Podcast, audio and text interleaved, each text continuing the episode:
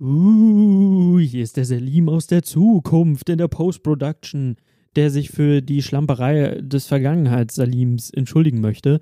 Ich weiß nicht, was schiefgegangen ist. Ich glaube, es war das Noise Gate. Auf jeden Fall die Folge, die ihr jetzt gleich hören werdet, die könnte eventuell hier und da sich ein bisschen merkwürdig anhören, weil dann der Ton einfach weg ist.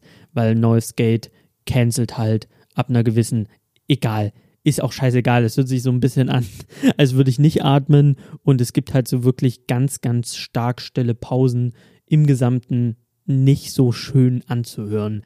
Aber ich kann es jetzt im Nachhinein nicht mehr ändern. Es ist, wie es ist. The damage is done. Ich würde jetzt auch einfach in die Folge abgeben.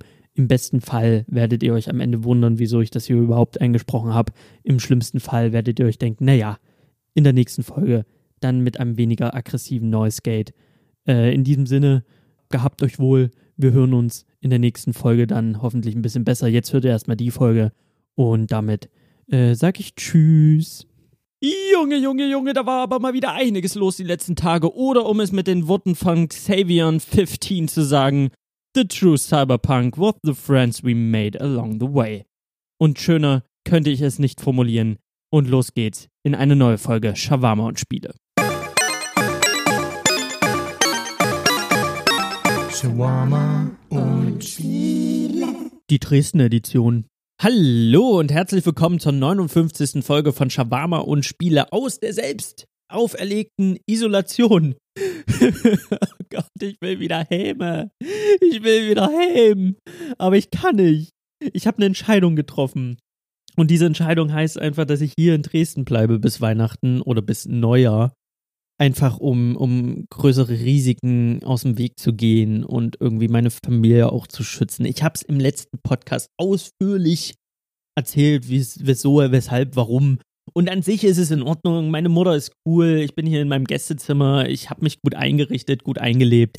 Aber am Ende des Tages sehne ich mich dann doch nach Normalität oder vielmehr sehne ich mich nach meinen eigenen vier Wänden, nach meinem eigenen Bett, nach meinem Gaming-Rechner, nach meiner PS4 Pro, ich habe hier nun mal nur mein Mac zum Arbeiten und mein Arbeitslaptop und ich habe mein äh, meine Switch am Start. Das ist alles, das ist alles cool. So was Entertainment angeht, bin ich gut aufgestellt, aber es ist natürlich nicht zu Hause.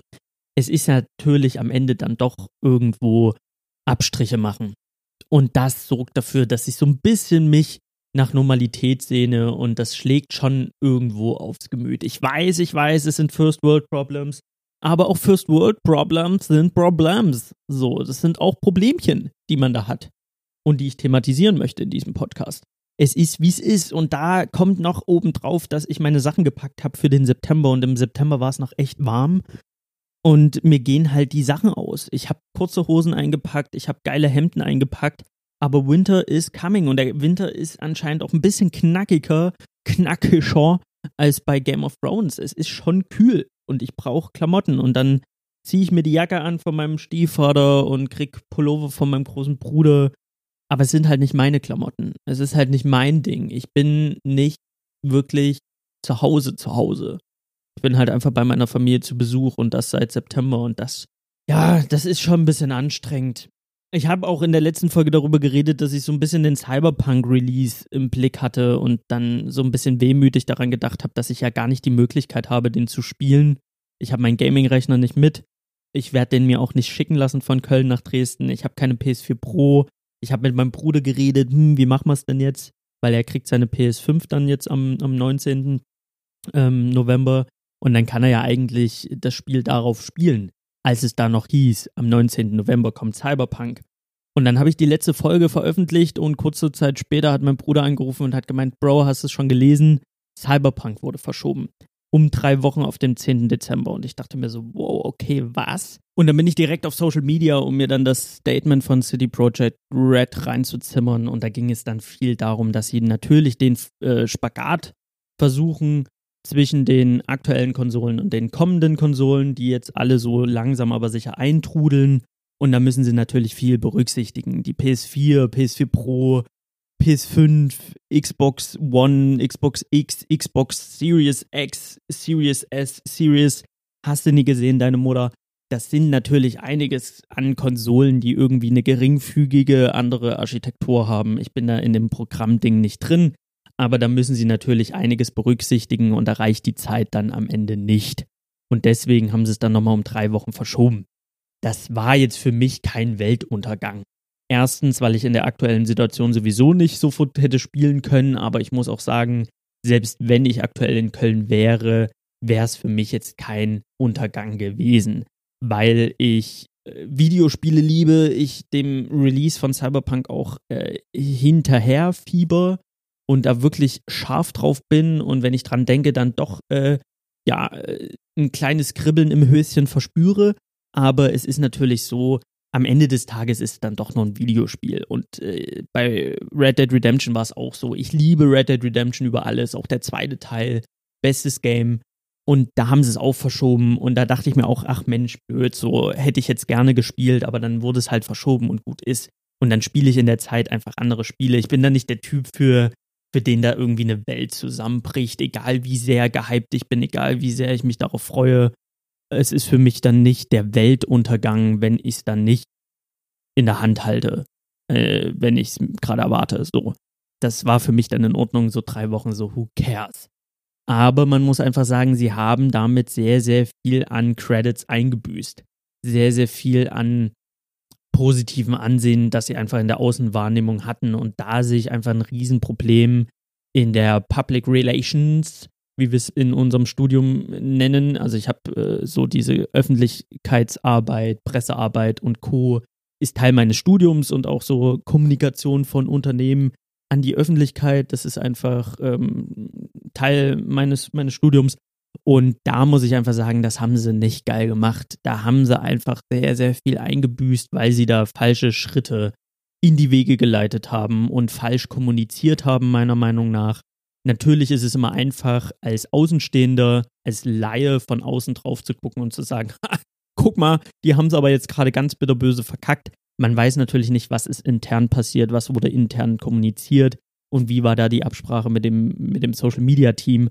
Fakt ist aber durch diese ganzen Festsetzen von Daten ganz klar, es kommt im April, es kommt im November, wir machen den 19. November fest und du kommunizierst es ganz klar so raus und dann verschiebst du es wieder, dann verlierst du natürlich einfach an Ansehen.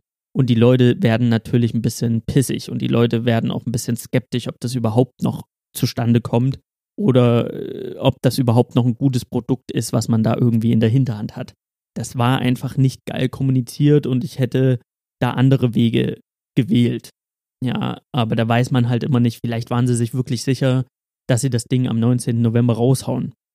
Ich persönlich hätte mich nicht darauf versteift. Und das Social Media Team hat 24 Stunden vorher noch kommuniziert, ja, das kommt am 19. Und da gibt es auch nichts dran zu rütteln und waren da in ihrer Formulierung sehr, sehr klar, es ist der 19. November und einen Tag später hauen sie halt das Statement raus, dass es halt verschoben wird. Und da kommt sich halt der Otto-Normalverbraucher, kommt sich da einfach verarscht vor. Das muss man halt einfach so sagen. Weil der Otto-Normalverbraucher, der sieht halt nicht das Social-Media-Team als gesonderte Abteilung, sondern der sieht halt einfach City Project Red, die, der sieht Cyberpunk und für den ist das halt eine Masse. Und ich würde behaupten, die meisten haben einfach vor Augen, keine Ahnung. Der Programmierer hat einen Laptop, wo er das Spiel programmiert und einen zweiten Laptop, wo er irgendwie die Öffentlichkeit darüber informiert, wie halt gerade Stand der Dinge ist. Ist natürlich Quatsch. Es gibt ein Social Media Team und da gab es einfach in der Kommunikation Probleme. Und das wurde einfach, da haben sie einfach falsche, falsche Entscheidungen einfach getroffen und dadurch eingebüßt.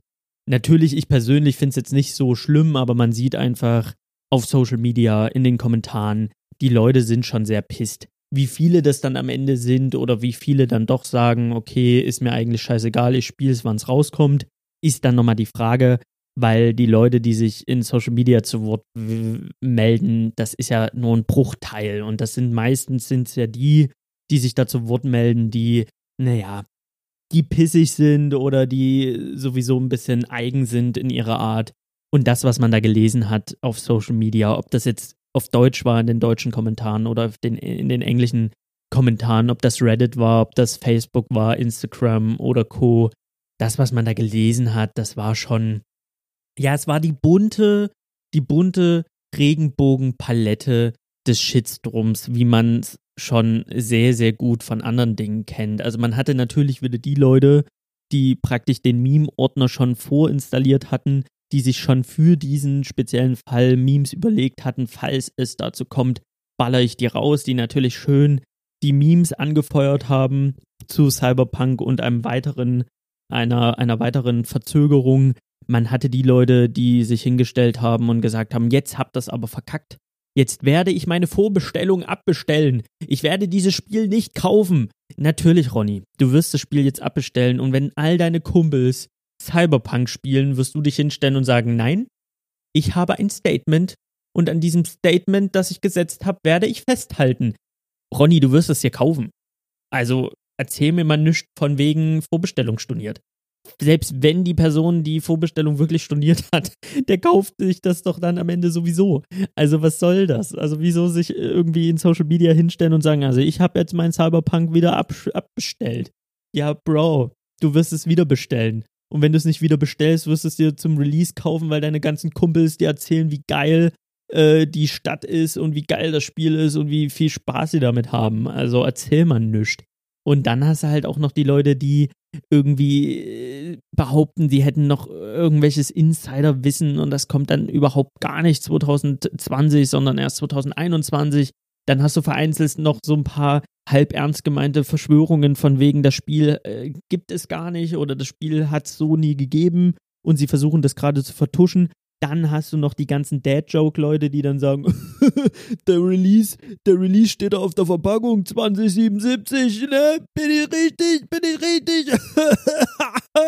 und du denkst dir so, ach Kumpelmann, wie alt bist du? 50?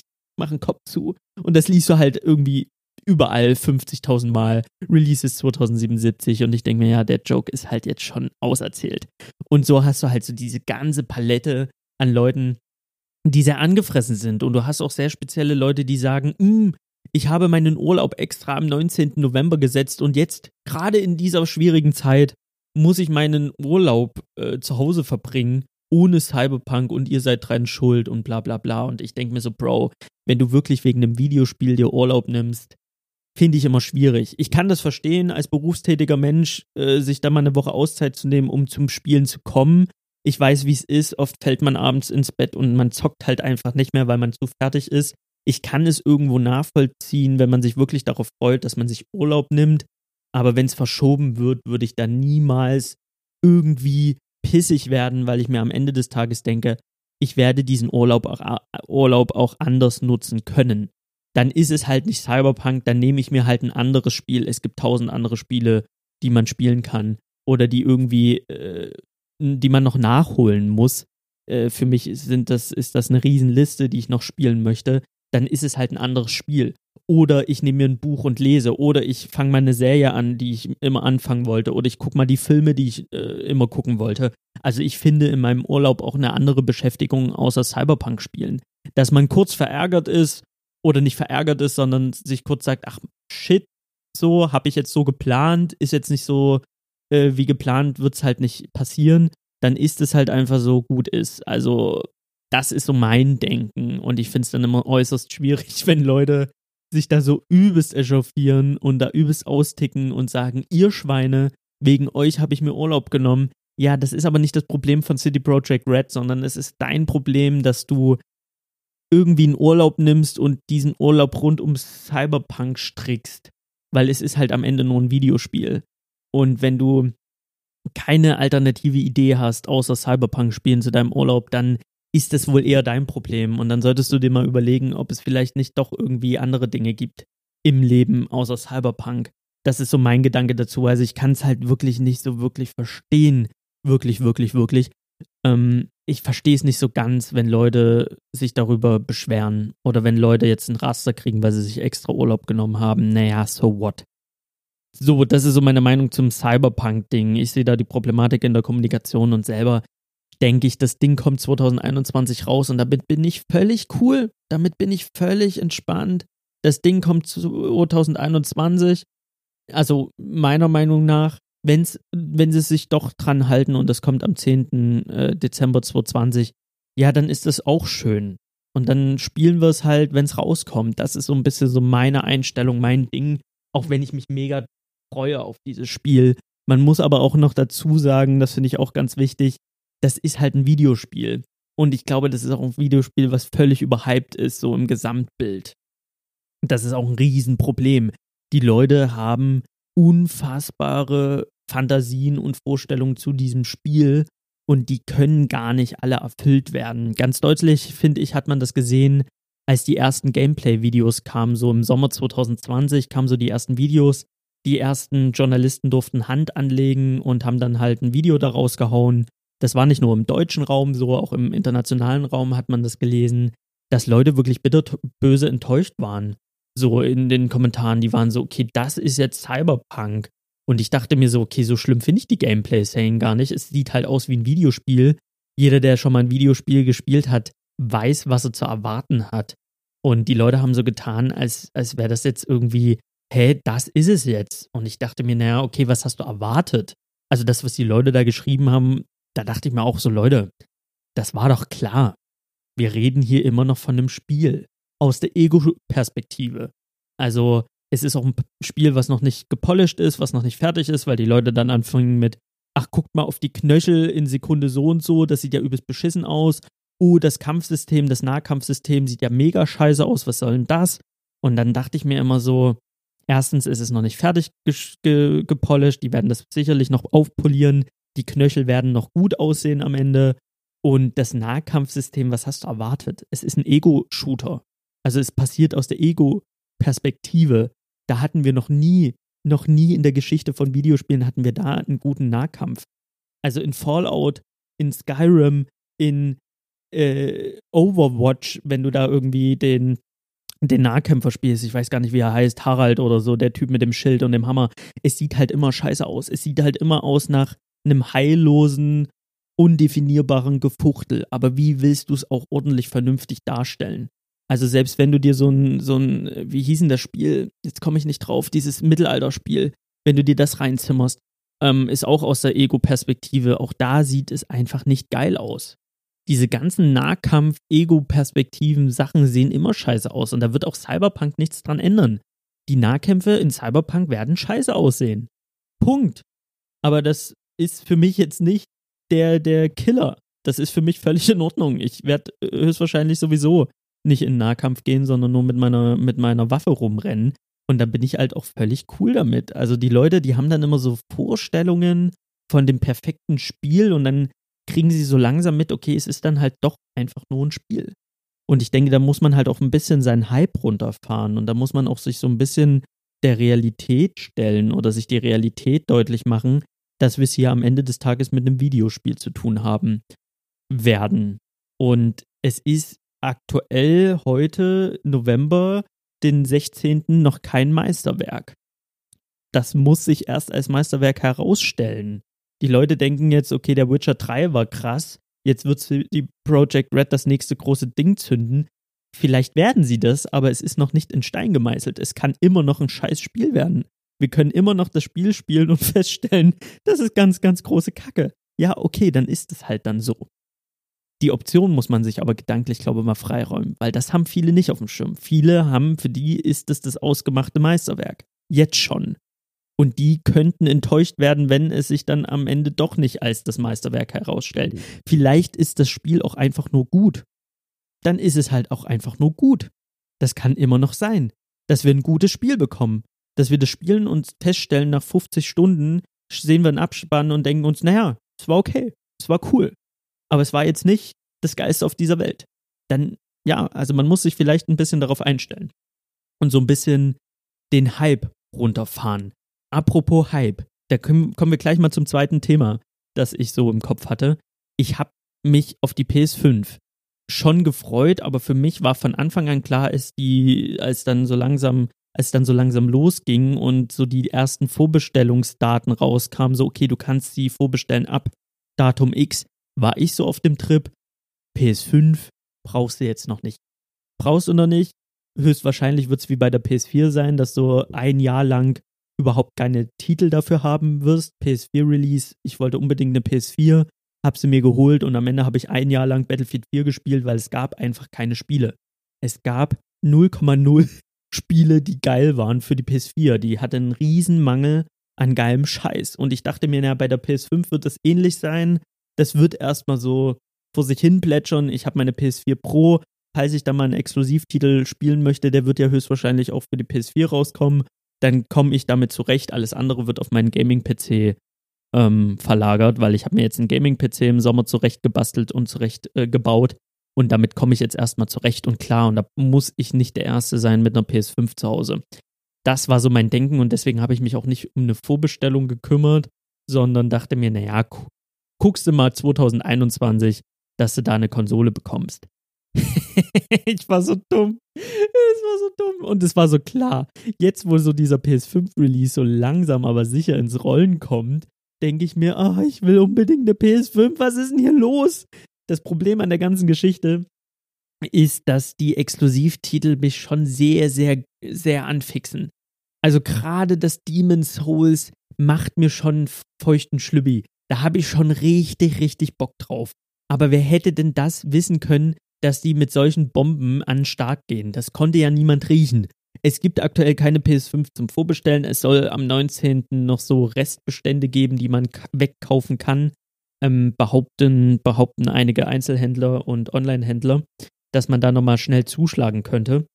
Aber an und für sich ist es halt so, das PS5-Ding ist erstmal gegessen. Ich denke, auch für dieses Jahr wird es schwer sein, sich eine zu organisieren. Und das war für mich so lange okay, bis ich angefangen habe, erste Videos zu sehen von Demon's Souls. Especially Demon's Souls, weil ich ein riesen Souls-Fan bin. Es hat alles angefangen mit Bloodborne. Ich habe mir Bloodborne damals nur geholt, weil es mich so ein bisschen an Pack der Wölfe erinnert hat, so vom Stil. Ich das Art-Design so unfassbar geil fand, dass ich mir dachte, schwerstes Rollenspiel hin oder her, es ist mir scheißegal, ich will dieses Spiel spielen. Auch wenn ich immer gehört habe, so, oh, From Software, das sind die schwersten Spiele. Und ich hatte eigentlich gar keinen Bock auf ein schweres Spiel. Ich hatte einfach nur Bock auf das Art-Design. Hab mir Bloodborne geholt. Ich wusste nicht, was auf mich zukommt. Ich hab's gespielt. Ich hab die Kleriker-Beste gelegt beim ersten Mal. Dachte mir, schwerstes Spiel von wegen. Das ist ja gar nicht so schwer, wie alle sagen. Und dann bin ich zu Gascoin und der hat mich einfach mal so über den Friedhof gejagt und hat mich so durch die Arena geprügelt. Ich habe gar keinen Stich gesehen. Und anstatt, dass ich mir dachte, was für ein Scheißspiel, was für ein schweres Kackspiel, ich spiele es nicht, wurde da ein Ehrgeiz in mir geweckt, den ich von Spielen so nicht kannte. Der hat mich zerkloppt und ich dachte mir nur so, okay, dann lass uns tanzen. Dann lass uns jetzt mal so richtig loslegen. Und ich bin immer wieder in die Arena und ich habe es immer wieder versucht. Und dieser Moment, wo ich ihn gelegt habe, das werde ich nie vergessen, weil das hat das hat was in mir ausgelöst, was ich bei keinem Spiel vorher hatte.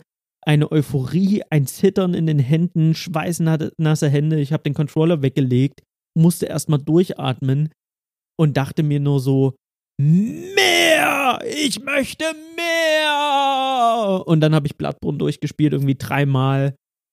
Hab mir dann äh, die Skull of the First Sin Edition geholt, also Dark Souls 2, hab die durchgeballert. Hab Dark Souls 3 gespielt, Dark Souls 1 nachgeholt.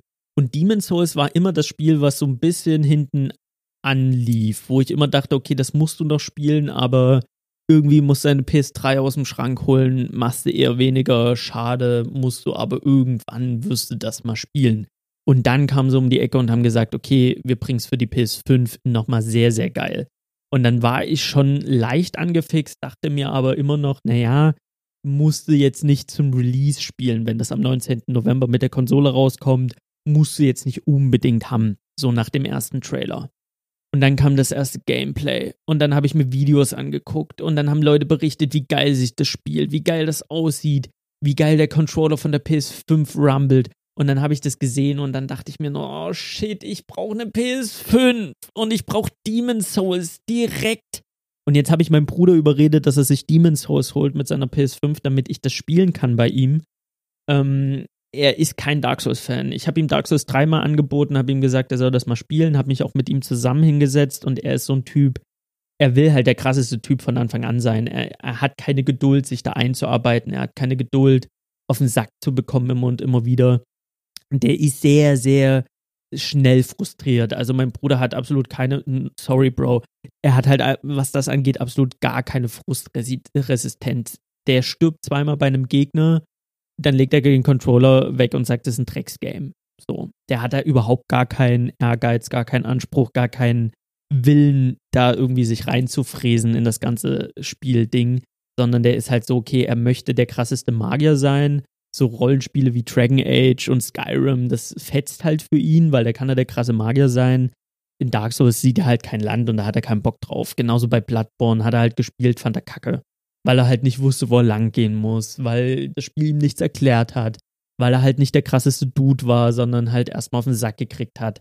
Und das hat ihn so ein bisschen frustriert, da hatte er ja keinen Bock drauf. Und jetzt habe ich ihm gesagt, Demon's Souls ist ein bisschen leichter als Dark Souls und Bloodborne, was man hört. Und da hat er sich dann Gameplay-Videos angeguckt und war so, hm, sieht geil aus, stecke ich mir mal ein, hole ich mir mal. Und ich weiß, wie es laufen wird. Der wird das spielen, der wird sagen, das ist Kacke und dann werde ich es spielen. und dann komme ich dann doch nochmal so in den Geschmack von Demon's Souls. Im November hoffentlich noch. Also ich hoffe, dass er das alles pünktlich zugeschickt bekommt. Und dann stehe ich bei ihm und werde es halt zocken. Aber es ist not the same. Ich will halt mein eigenes Demon's Souls, ich will meine eigene PS5 und ich will mir Zeit lassen, weil bei meinem Bruder zu zocken ist dann doch so, naja, da kann ich halt nicht acht Stunden am Stück spielen, wie ich das halt bei einem Souls-Titel machen würde.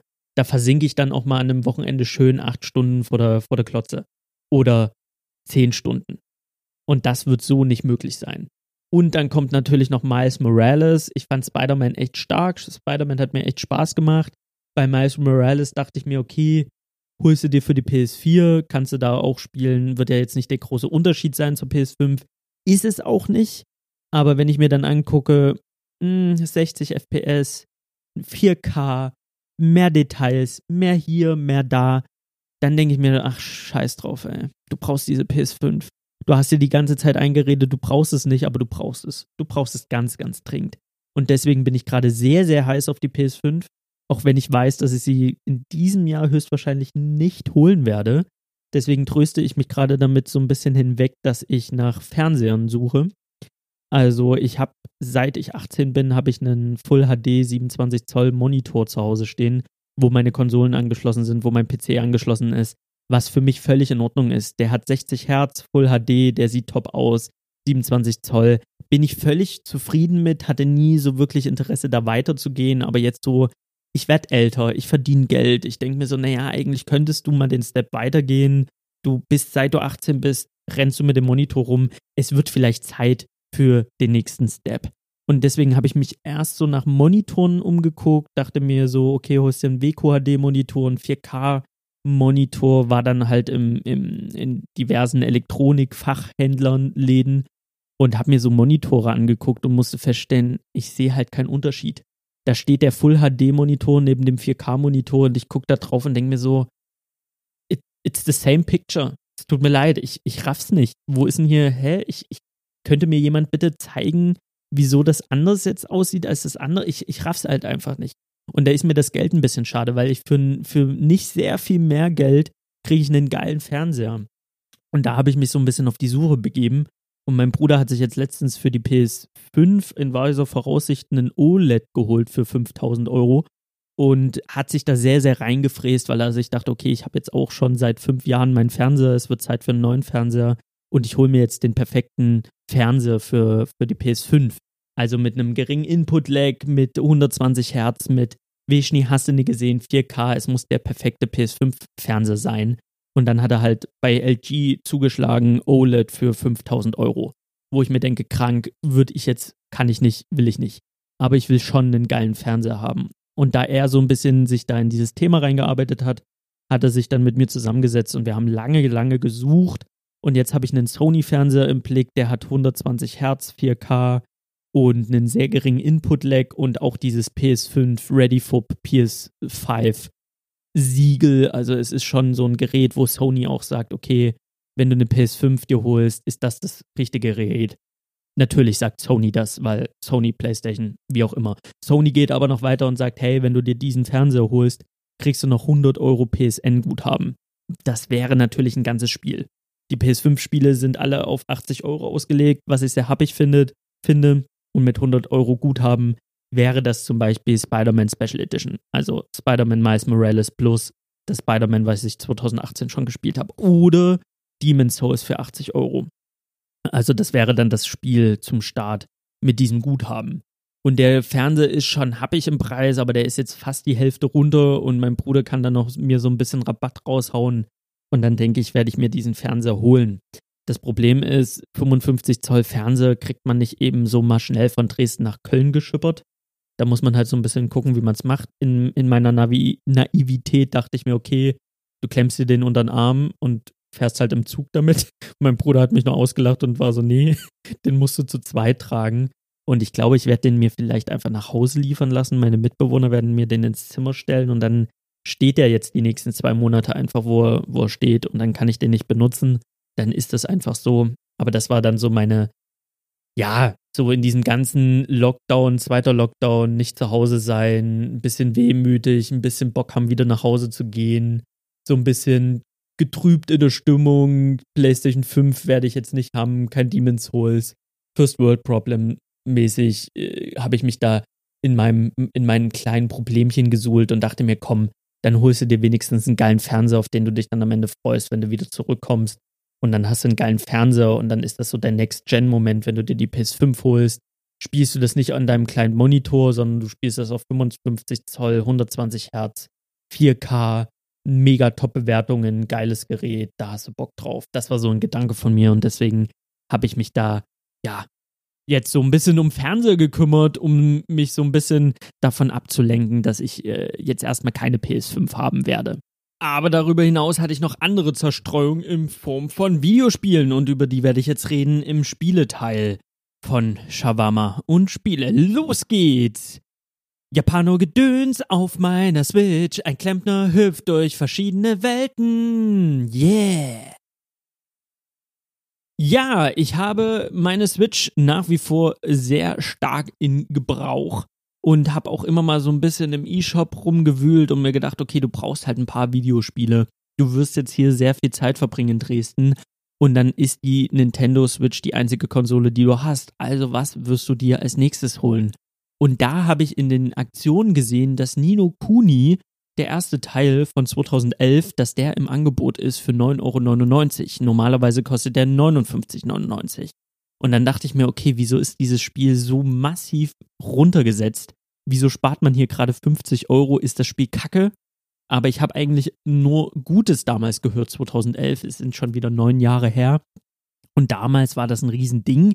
Für andere Menschen, für mich nicht, weil, wie ihr wisst, die aufmerksamen Hörer wissen es, ich komme mit Japano-Zeug gar nicht klar. Also so Japano-RPG-Zeug ist nicht mein Fall. Das ist mir auch, da ist mir alles zu viel. Die Story, die Charaktere, das ist mir alles too much. Ich habe dem Ganzen auch ab und zu mal eine Chance gegeben. Ich habe mir das letzte Final Fantasy, habe ich mir mal geholt, als es nur noch 10 Euro kam. Hab das gespielt, drei Stunden und dachte mir, nee, nee, ich wusste es eigentlich vorher. Dieses ganze Japano-Zeug und dieses, dieses, das war ja schon so ein bisschen K-Pop, so koreanischer Pop-Band-mäßiges Getue hier bei Final Fantasy. Die waren alle so, es war mir alles zu viel. Diese Emo-Boys auf Roadtrip, das war einfach nicht mein Cup of Tea. Und da habe ich einfach wieder gemerkt, so Japano-Spiele nicht mit mir, nicht mit mir. Also ich kann ein Zelda spielen, da komme ich sehr, sehr gut mit zurecht. Also ich bin da das ist so das japanischste, angehauchteste, was ich irgendwie noch ertragen kann. Ansonsten gibt es nicht so viel. Pokémon kann ich noch spielen, aber das war's dann halt schon. Aber diese ganz klassischen JRPGs, so ein Xenoblade, so ein Final Fantasy oder halt so ein Nino Kuni, da mache ich halt eigentlich einen Bogen drumrum. Wieso habe ich es mir jetzt doch gekauft? Waren es nur die 9,99 Euro? Nicht ganz, nicht ganz, denn ich habe im ersten Lockdown, also das war so April rum, mit Lou viel Zeit verbracht und äh, sie hat in ihrer Kindheit sehr, sehr viele Ghibli-Filme gesehen. Und ich kannte Ghibli, aber meine Ghibli-Erinnerung geht zurück auf einen Kindergeburtstag, den ich mal gefeiert habe. Oder wo ein, wo ein Kumpel von mir Kindergeburtstag gefeiert hat, da weiß ich nicht, wie alt ich war, vielleicht war ich zehn. Und er hat dann eingeladen zum großen Kino gucken und hat sich dann ähm, ich glaube, es war das wandelnde Schloss reingezogen. Und ich saß im Kino und ich hatte gar keine Berührungspunkte mit so japanischer Animationskultur. Und das war mir alles sehr, sehr fremd zu diesem Zeitpunkt. Ich kannte das nicht. Und dann habe ich das gesehen und dachte mir nur, ciao. Ich, ich saß in dem Kino, vielleicht war ich acht, neun, zehn, ich weiß es gar nicht mehr. Ich weiß aber nur, ich saß im Kino, habe das gesehen und war nur so, no way, Jose, Und das war auch der erste Film in meinem Leben, wo ich einfach aufgestanden bin und bin aufs Klo gegangen und habe mich halt übelst hart gelangweilt und habe mich dann irgendwie in den, in den Sitz gedreht, so wie so ein Kleinkind und habe irgendwie, weiß ich nicht, mit meinen Fingern gespielt. Ich habe mich ultra gelangweilt, weil ich fand das so öde, ich fand das so doof, ich fand das so, hä? Dass ich es halt einfach auch nicht genossen habe. Ich, ich kam damit nicht zurecht. Und für Lou ist es aber irgendwo Kindheit. Für Lou ist es irgendwie, diese Ghibli-Filme sind Teil ihrer Kindheit und auf Netflix gibt es sie gerade alle zu bingen.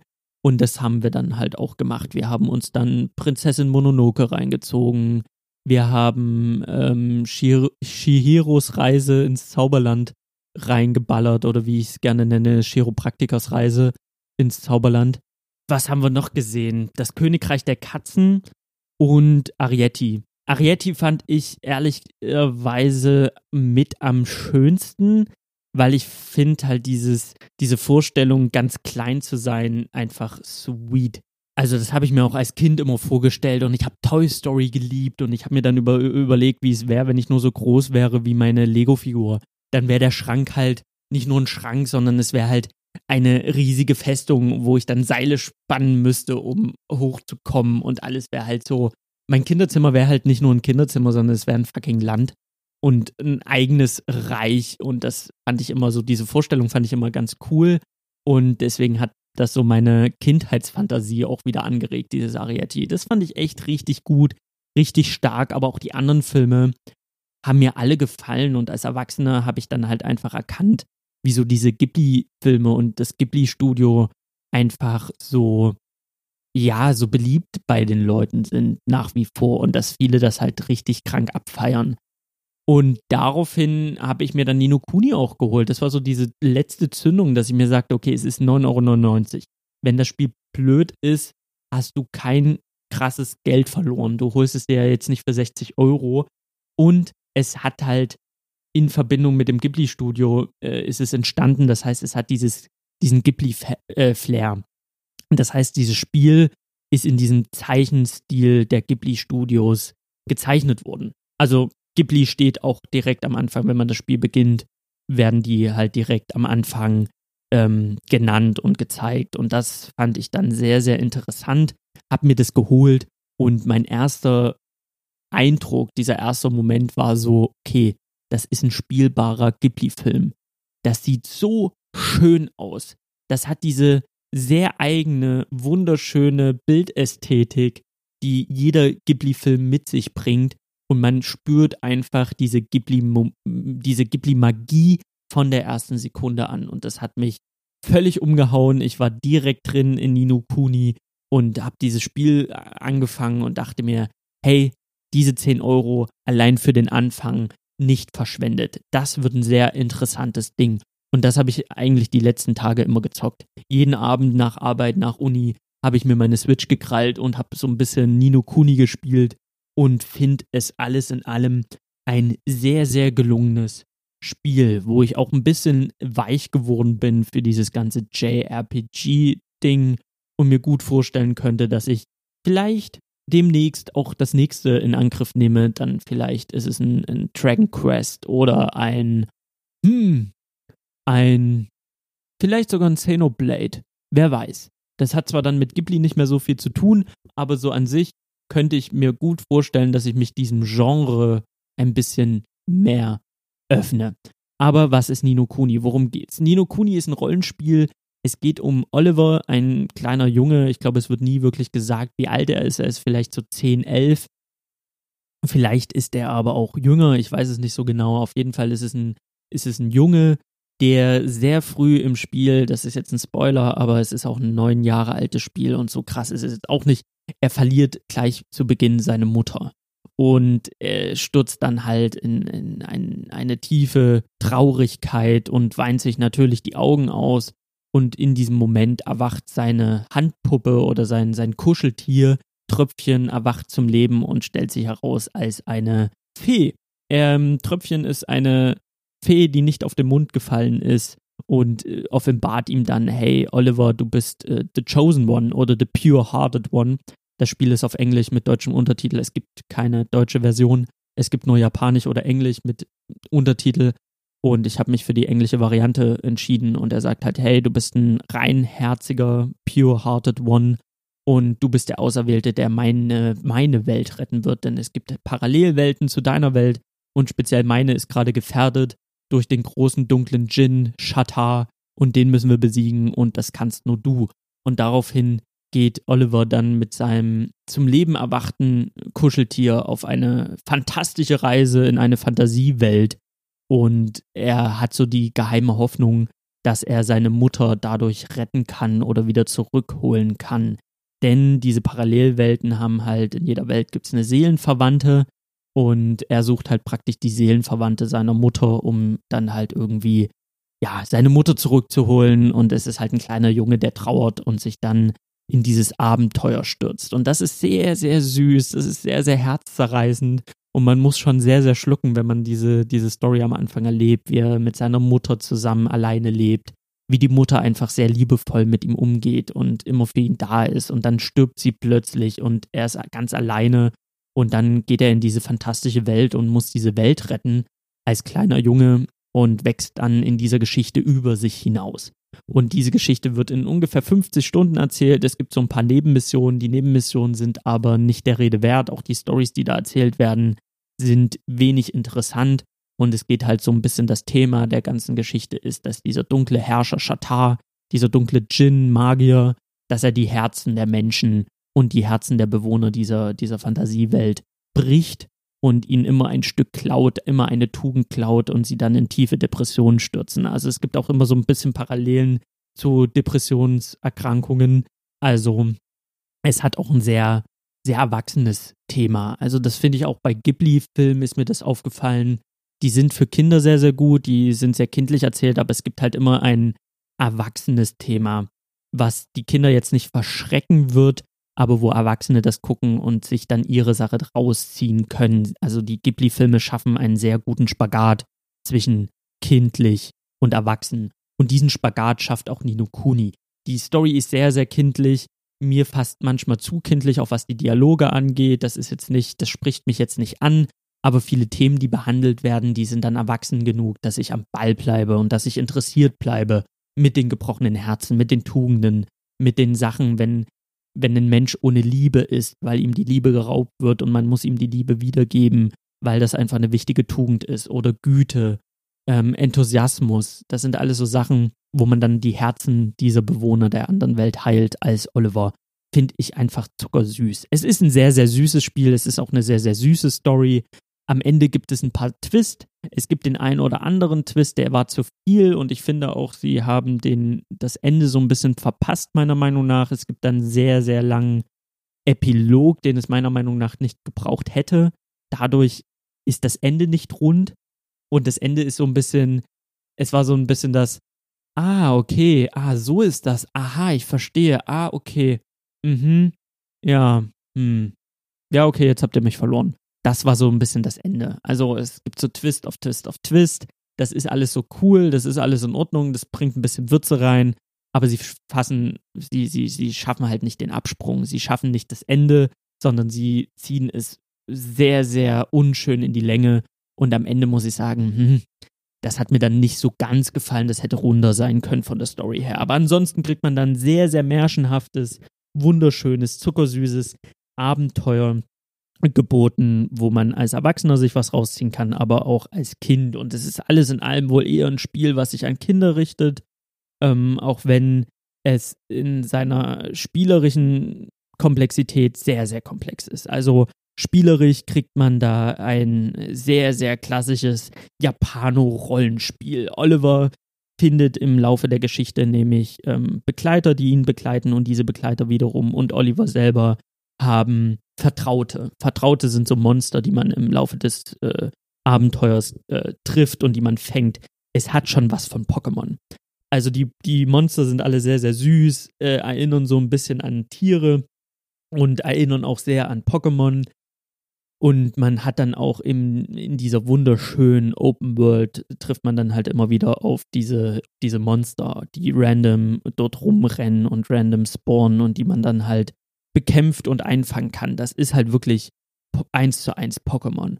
Und wenn man dann so ein, so ein Monster gefangen hat, kann man es auch wie einen Pokémon trainieren. Es steigt im Level auf, kriegt andere Attribute, kriegt irgendwelche Spezialfähigkeiten, die man dann im Kampf einsetzen kann. Und man kann dann darüber hinaus, was man bei Pokémon ja weniger machen kann, kann man bei Nino Kuni seine Monster dann noch ausrüsten mit Schwertern, Sperren, Äxten, äh, Helmen, Rüstungen, Talismännchen. Also man kriegt da wirklich einiges geboten an, an Rollenspiel auch. Man kann die dann halt auch füttern mit Spezialsüßigkeiten, die dann halt entweder dauerhaft die Verteidigung, den Angriff, die magische Verteidigung, magischen Angriff, Initiativwerte buffen. Und so stellt man im Laufe des Spiels sein Team zusammen, ähnlich wie man das bei einem Pokémon macht. Das Kampfsystem selber hätte aber ein bisschen mehr Pokémon vertragen können, weil es Echtzeit ist. Das heißt, wenn man gegen Gegner kämpft, dann bewegen die sich in Echtzeit und man selber bewegt sich in Echtzeit, aber die Kampfaktionen, die tippt man dann wiederum ein wie bei einem Pokémon. Also man hat dann einen Angriff, einen Verteidigungsbutton, man hat Spezialfähigkeiten, Zauber, die man einsetzen kann, aber es bewegt sich halt die ganze Zeit. Und ich glaube, ein rundenbasierendes Kampfsystem hätte dem Nino Kuni sehr viel besser getan. Dann hätte man noch mehr dieses Pokémon-Feeling und noch mehr Freude daran gehabt, weil das Kampfsystem, das ist so ein bisschen weder Fisch noch Fleisch. Das hat ein bisschen was von Final Fantasy 15. Man rennt da halt rum, man drückt eine Taste, dann hacken die drauf los. Man kann aber währenddessen halt immer wieder nach rechts und nach links äh, laufen und Angriffen ausweichen, die da reinkommen. Und es spannt halt so ein bisschen den Bogen von Runden basierend auf Echtzeit. Und diesen Mix, das ist halt einfach nicht mein Fall. Das ist halt sehr, sehr merkwürdig.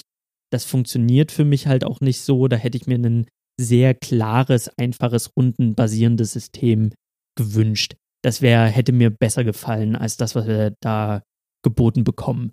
Ähm, auch so ein Ding ist, dass man die Ausrüstungsgegenstände, die man freischaltet, die man kauft, die man findet, die man craften kann, dass man die Monster zwar ausrüsten kann, die dadurch auch wesentlich stärker werden, was ich halt immer nice finde, aber die Ausrüstungsgegenstände werden optisch nicht dargestellt. Das finde ich sehr, sehr schade. Also wenn man irgendwie den donnernden Himmelsspeer des äh, Vulkanos findet, der sieht halt im Menü, sieht der übelst geil aus und dann stattet man seine Kampfente mit diesem Megasperr aus.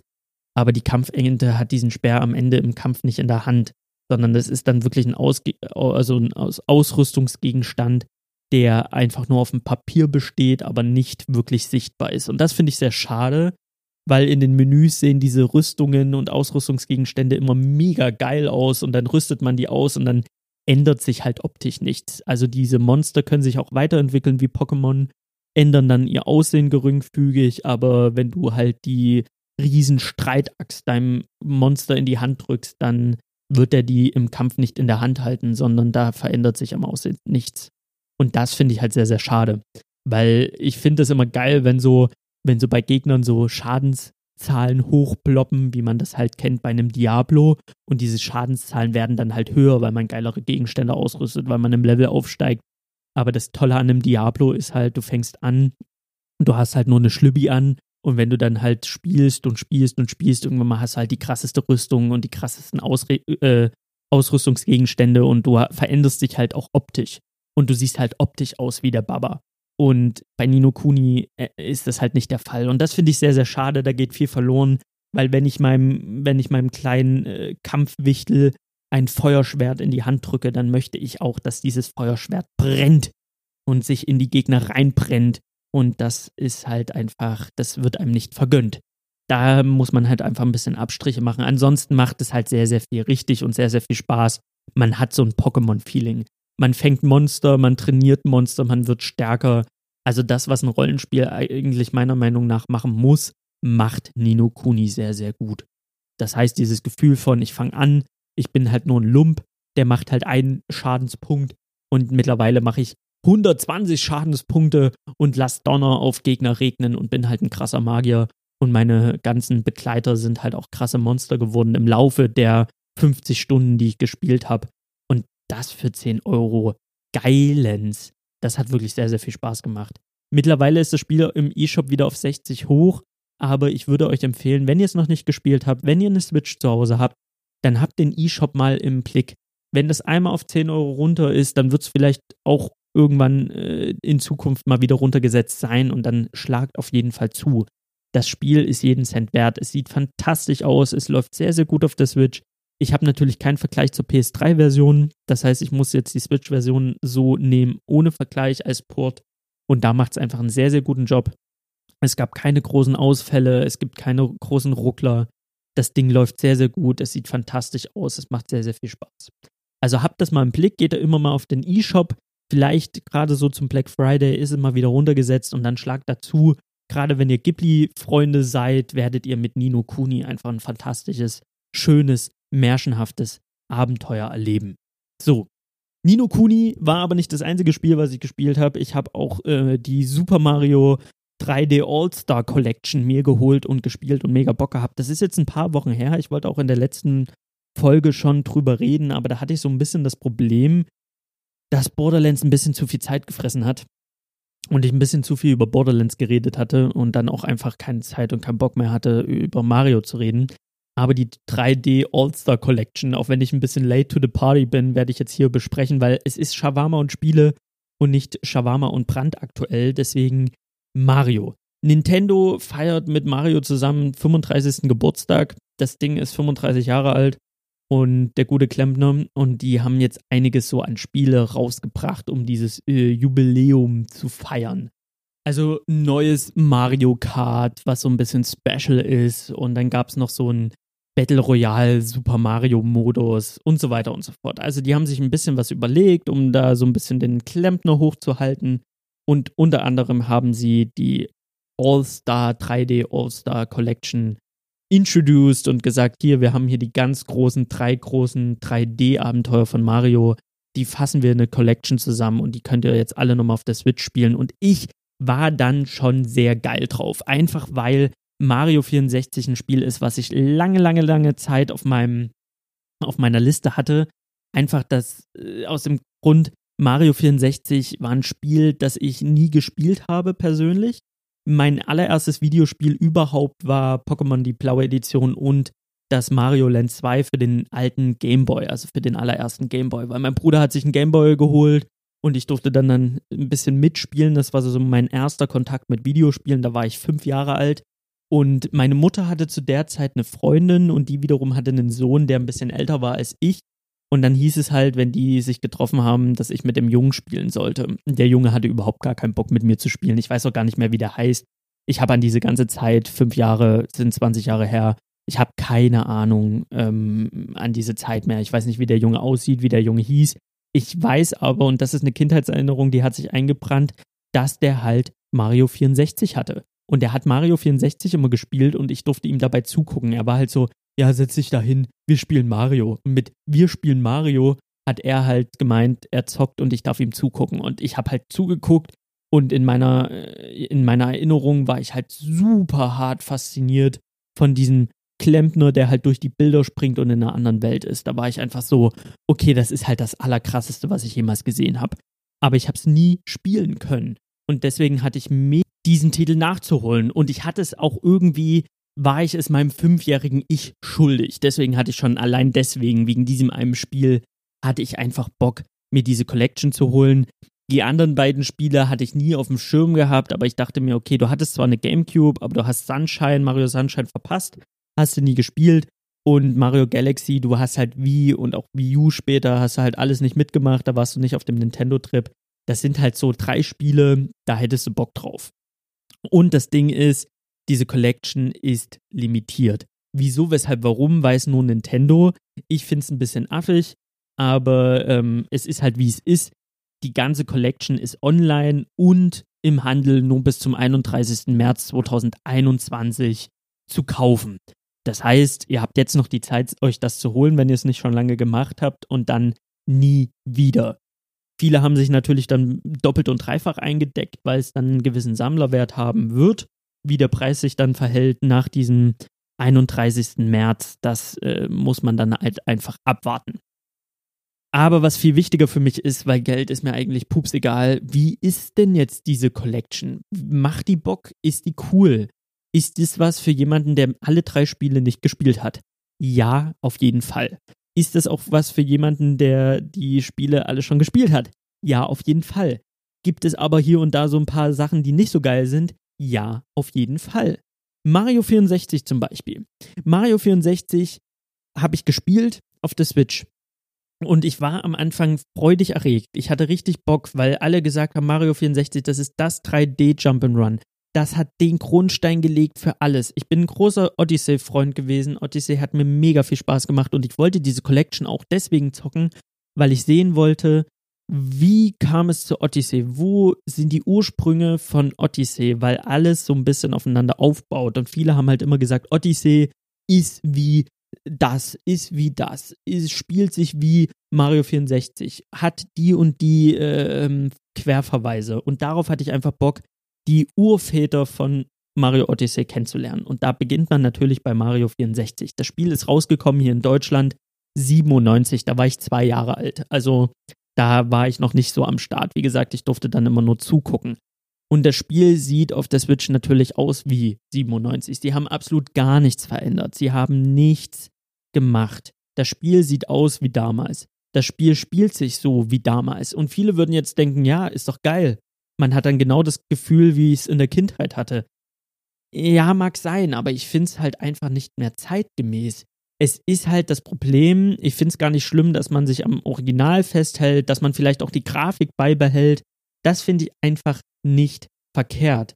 Das Problem an Mario 64 ist aber, der ganze Bildschirm von der Switch wird schon mal nicht ausgelastet. Das Format sieht so aus, dass man rechts und links dicke, fette Balken hat, dicke, fette, schwarze Balken, weil sie das nicht für die Switch optimiert haben, sondern sie haben einen ganz einfachen, simplen Port gemacht für die Switch. Und das finde ich von Nintendo sehr lazy. Einfach aus dem, aus dem einfachen Grund, du machst ein Spiel auf die Switch, dann sollte das einfach geil auf der Switch aussehen. Und die, das Mario 64 wirkt ein bisschen so wie, wie ein illegaler Port. Das wirkt so ein bisschen, wenn man Mario 64 auf der Switch spielt, hat man so das Gefühl, jemand hat die Konsole gecrackt und hat da Spiele drauflaufen, die eigentlich nie für die Switch äh, vorgesehen waren, wo irgendjemand irgend so ein verkackter Nerd hat sich halt hingesetzt und hat die Switch gecrackt und lässt da halt Spiele drauf laufen, die da nicht hingehören. So fühlt sich Mario 64 an. Und das finde ich einfach sehr, sehr schwach von Nintendo. Die kommen da mit einer Collection um die Ecke, die kostet 60 Euro. Und die sagen hier einfach, okay, wir haben hier die Klassiker, aber es kann nicht sein, dass ein Nintendo-eigenes Produkt sich auf der Switch anfühlt am Ende des Tages wie ein illegaler Port. Und Genauso fühlt es sich leider an. Mit den fetten schwarzen Balken, mit der Steuerung, mit der Kamera. Es ist halt genauso wie früher. Ich glaube, das wird auch die Entscheidung sein, dass sie sagen, wir wollen das genauso wie 97. Wir wollen nichts daran ändern, genau dasselbe Gefühl. Aber da hat man einfach eine Kack-Kamerasteuerung. ähm, du hast einen Mario, der irgendwo klitschen bleibt. Ich finde auch, die Leistung von der Switch würde es auch hergeben, dass man keine aufploppenden Gegenstände hat und Texturen hat, aber genau das ist der Fall. Du spielst auf der Switch ein Spiel von 97 und es ist genauso wie damals, dass Münzen, Objekte erst erscheinen, wenn Mario nah genug rantritt und das finde ich einfach sehr, sehr schwach. Es wurde sich da absolut gar keine Mühe gegeben. Es wurde portiert, Schluss aus Ende. Ich finde, da hätte Nintendo die extra Meile gehen müssen und sagen müssen, okay, wir haben hier diesen Klassiker und wenn ihr diese Taste drückt, dann switcht ihr auf einen modernen Modus mit einer geilen Kamera, mit einer vernünftigen Steuerung, weil die Steuerung von Mario 64 ist sehr, sehr träge im Vergleich zu den neueren Mario-Teilen. Wenn man da einfach gesagt hätte, wir haben hier einen, wir haben hier den Classic Mode, da kannst du spielen wie 97. Wir haben aber auch einen 2020-Modus und da ist die Kamera besser, da ist die Steuerung präziser, da sieht das Spiel vielleicht auch geiler aus. Weil ich finde, Activision hat das bei äh, Spyro und bei der, bei der Crash Bandicoot ähm, Trilogie haben die das sehr, sehr gut gezeigt, dass sie ein uraltes Spiel sehr, sehr schön aufgehübscht auf die Konsolen gebracht haben.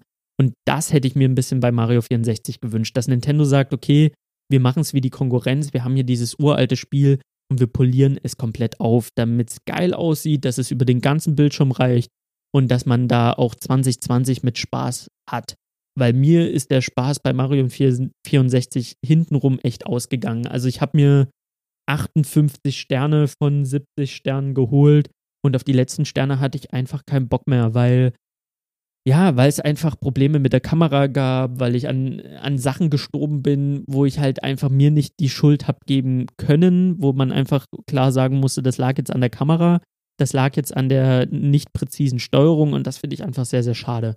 Wenn ich dem Spiel die Schuld an meinem Versagen oder an dem, an dem Versagen geben kann, dann stimmt irgendwas nicht. Und das ist nicht die Nintendo-Qualität, die ich erwarte. Und ich finde es nicht schlimm, an alten Sachen festzuhalten, aber dann gebt einen 2020-Modus raus. Dann gebt die Option, das in geil zu spielen und für die ganz nostalgischen Typen kannst du mit Per-Knopfdruck wieder in die Vergangenheit reisen. Das wäre die Extrameile gewesen, die ich mir gewünscht hätte und das war einfach nicht der Fall. Dann bin ich zu Mario Sunshine rüber geswitcht, wo ich sehr viel Schlechtes gehört habe im Vorfeld. Viele haben gesagt, so, okay, Sunshine ist das schlechteste Mario überhaupt, das ist richtig kacke. Ich hab's gespielt und ich muss sagen, die Kamera ist top, die Steuerung ist top, das ist alles auf einem Odyssey-Niveau. Man kriegt sofort so ein Urlaubsfeeling. Das Wasser sieht richtig geil aus. Es ist nochmal in schön, also auf der Switch sieht es nochmal wesentlich besser aus als auf der Original GameCube-Version. Man hat sofort so ein Tropenfeeling und es macht einfach richtig, richtig Bock. Was ich verstehen kann, ist, dass viele sagen, Sunshine ist nicht so mein Cup of Tea. Das finde ich nicht so geil, weil Sunshine, muss man sagen, ist asozial schwer. Es gibt da Level, die man spielen muss, um den Abspann zu äh, spielen, äh, um den Abspann zu sehen, die muss man spielen, die sind schon asozial schwer. Da bewegt sich alles, die Plattform bewegt sich, man muss wirklich auf den Punkt genau drücken und springen und das sind wirklich Momente, wo man nur am Verrecken ist. Also es gibt Level in Sunshine, wo man einfach gut 10, 20, 30 Mal verreckt, bevor man es schafft. Das ist, Sunshine ist unter den Mario-Spielen, die ich bisher gespielt habe, ist das so das Dark Souls. Das muss man ganz einfach so sagen. Und ich glaube, das ist für viele frustrierend. Ein Odyssey hat auch schwierige Passagen, aber bei einem Odyssey hast du halt immer die Auswahl, möchtest du das? Ein Odyssey kannst du komplett durchspielen, ohne dich einmal zu fordern. Wenn du aber Herausforderungen suchst, kannst du diese finden und kannst diese dann halt auch spielen. Also Odyssey gibt einem ganz klar so, so eine Option. Die Option hast du bei Sunshine nicht. Es gibt Level, die musst du spielen. Wenn du die nicht spielst, kommst du halt nicht durch. Du siehst den Abspann nur, wenn du es machst. Und da muss ich sagen, äh, mir hat es sehr gut gefallen, weil da so ein bisschen der Souls-Spieler in mir durchkam. Als ich 20, 30 Mal an derselben Stelle gestorben bin, habe ich nicht gesagt, was für ein Kackspiel, sondern jetzt erst recht, jetzt lass uns tanzen. Das war so ein bisschen mein Gascall-Moment in, in dem Super Mario-Universum, äh, dass ich dann gesagt habe, okay, es ist gerade sackschwer, aber genau deswegen werde ich es jetzt immer wieder probieren, bis ich es geschafft habe. Und das Gefühl, dann das Sonnenemblem in der Hand zu halten, ist halt einfach ein geiles. Und äh, Sunshine habe ich auch von, von Anfang bis Ende durchgespielt. Und als der Abspann lief, dachte ich mir, hey, das war ein geiles Mario, es hat mir richtig Bock gemacht. Allein deswegen hat sich der Kauf von dieser 3D-Collection schon gelohnt für dieses Sunshine auf jeden Fall. Auch wenn ich bei Mario 64 echt viel zu meckern hatte. Und dann habe ich mir Mario Galaxy ähm, vorgeknöpft und das Mario Galaxy sieht aus es sieht wunderschön aus. Also was Grafik angeht, merkt man das Alter 2007, merkt man 0,0. Das sieht auf der Switch fantastisch aus. Das spielt sich großartig und ich muss sagen, Super Mario Galaxy kommt halt mm, an den Odyssey ran. Das ist so ein Odyssey-Äquivalent, wenn man sagt, ich habe Odyssey durchgespielt, ich möchte genau das Gefühl nochmal haben, dann geht in den Laden, holt euch die Super Mario 3D All-Star Collection und dann werdet ihr mit Super Mario Galaxy einfach ein richtig geiles Brett bekommen. Das sind wunder wunderschöne Welten, das sind wunderschöne Planeten, das ist ähm, einfach sehr, sehr präzise in der Steuerung, sehr präzise, was die Kameraführung angeht. Das macht einfach mega viel Bock. Das einzig kleine, winzig kleine Ding, was ich sagen muss bei Galaxy ist, die Planeten sind halt sehr klein und rund. Das heißt, Mario kann halt vom nördlichen Pol des Planeten zum südlichen Pol laufen. Das ist so ein bisschen das Gimmick der ganzen Geschichte.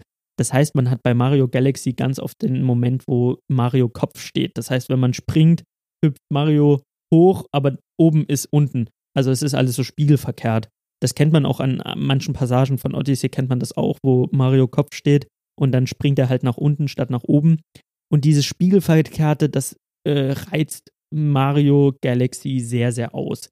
Also man läuft die ganze Zeit auf diesem runden Planeten oder auf diesen verschiedenen runden Planeten rum und man muss die ganze Zeit umdenken, was die Steuerung angeht und was die Spiegelung angeht. Oben ist unten, unten ist oben und dann ist man halt schnell verwirrt. Also ich bin ein Typ, der, ich muss bei Galaxy öfter mal innehalten und mir überlegen, okay, wenn ich jetzt den Knopf zum Springen drücke, dann springt er nach da lang und nicht nach da lang.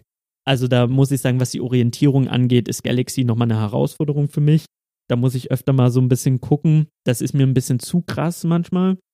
Also was dieses ganze räumliche Denken angeht, da habe ich manchmal einen Gehirnkrampf bei Galaxy. Das äh, ist so ein persönliches Ding, das würde ich ankreiden. Und die äh, Touch-Steuerung von Galaxy ist halt echt ein bisschen kacke. Also bei Galaxy muss man öfter mal mit dem Finger irgendwelche Sterne einsammeln oder anvisieren. Da kommt man nicht drum rum. Da gibt es keine Tastenkombination, die man drücken kann, sondern man muss halt wirklich mit dem Finger da aufs Touchpad gehen im Handheld-Modus. Und da ist das Problem, dass wenn, wenn ich mit meiner Pranke über den Bildschirm streiche, dass ich den Mario gar nicht mehr sehe. Das heißt, ich streiche dann sehr blind auf dem, auf dem Monitor drauf rum, um da irgendwie das Level zu bestehen. Und das ist dann nicht so günstig. Das ist wirklich sehr, sehr ungünstig und da hätte ich mir einfach gewünscht, dass es da eine Option gibt, das zu spielen, ohne irgendwie wild auf meinem Monitor oder auf dem Bildschirm rumzutatschen. Das äh, wäre dann sehr, sehr viel cooler gewesen. Ja, das zum, zum Thema Super Mario Galaxy, aber ich finde, die 60 Euro lohnen sich allein wegen Sunshine und Galaxy. Und selbst wenn die Leute sagen, ah, Sunshine ist nicht so mein Cup of Tea, dann hat man immer noch das Galaxy. Galaxy ist immer noch das letzte Spiel in der Reihe in dieser Trilogie, wo man sagen kann, okay, dafür lohnen sich die 60 Euro alleine. Für dieses Spiel kann man diese 60 Euro in die Hand nehmen. Man braucht auch nicht zu warten, dass das Spiel preislich nochmal irgendwie in den Keller geht. Das wird bei diesem Preis bleiben. Und es wird ab dem 31. März wohl eher sehr, sehr viel teurer werden. Einfach weil es halt so ein bisschen dieses, okay, es ist halt nirgendwo mehr kaufbar äh, Ding wird. Also wenn ihr zuschlagen wollt, dann schlagt noch vor diesem 31. März zu und ihr könnt da auch zugreifen. Auf jeden Fall.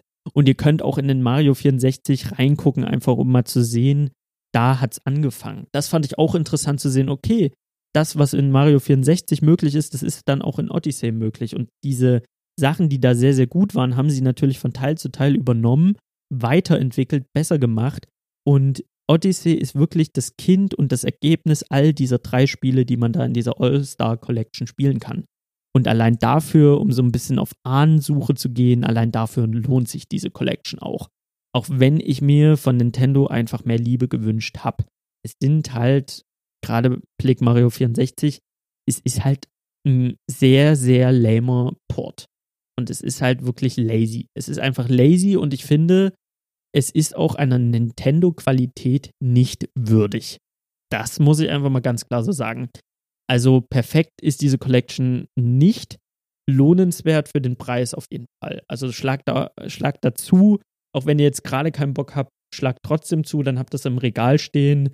Wenn ihr dann wirklich in drei Jahren immer noch keinen Bock habt, könnt ihr es für teuer Geld weiterverkaufen, wenn ihr solche Typen seid. Ansonsten ist es immer mal so ein Spiel, so ein Jump and Run, das, das knüppelt man sich mal so nebenbei rein. Ich finde, das ist schon, ist schon eine feine Sache. Kann man echt mal machen.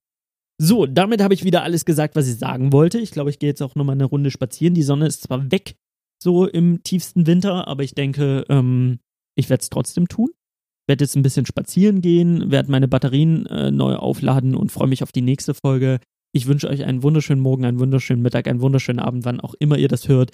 Vielen, vielen Dank fürs Zuhören. Wenn ihr wollt, könnt ihr mich kontaktieren über salimspodcast.gmail.com oder über meinen Instagram-Account Shawarma und Spiele oder äh, ihr findet Wege, mich zu kontaktieren. Lasst mir eine Rezension bei iTunes da. Ähm, ja, haut rein.